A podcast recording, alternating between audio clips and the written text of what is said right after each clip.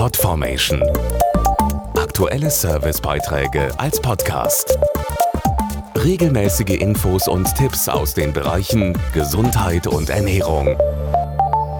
Seit Corona wissen viele, wie sich Einsamkeit anfühlt. Aber Einsamkeit ist nicht nur ein Gefühl, sie kann auch krank machen. Warum ich das erzähle? Am 10. Mai ist der bundesweite Tag gegen den Schlaganfall mit einem ungewöhnlichen Motto. Erst einsam, dann krank.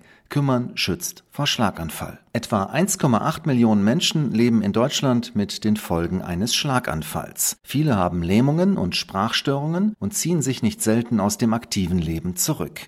Die Präsidentin der Stiftung Deutsche Schlaganfallhilfe, Liz Mohn, sieht darin eine Gefahr. Manche sagen, Einsamkeit ist keine Krankheit, sie ist nur ein Gefühl. Das mag stimmen, aber Einsamkeit ist das Gefühl, das am häufigsten krank macht. Viele Studien bestätigen, dass einsame Menschen viel öfter und viel schwerer erkranken und sogar, dass sie früher sterben. Deshalb brauchen wir gute Konzepte, um diese Menschen aufzufangen, gerade jetzt. Die Deutsche Schlaganfallhilfe hat ein bundesweites Netzwerk von Selbsthilfegruppen aufgebaut und über 500 ehrenamtliche Schlaganfallhelfer ausgebildet. Und sie will jetzt ein neues Berufsbild etablieren. Sogenannte Schlaganfalllotsen begleiten Patienten ein Jahr lang, bis sie eigenständig leben können und gut versorgt sind. Bisher sind diese Lotsen aber noch ein Projekt, Liz Mohn. Die Stiftung Deutsche Schlaganfallhilfe setzt sich dafür ein, dass künftig alle Menschen mit einer schweren chronischen Erkrankung einen Anspruch auf solche Patientenlotsen haben. Bitte unterstützen Sie dieses Vorhaben. Neben dieser professionellen Hilfe kann jeder etwas gegen Einsamkeit tun. Aufmerksam auf andere achten, Familie, Freunde und Nachbarn und sich um Menschen kümmern, die von Einsamkeit bedroht sind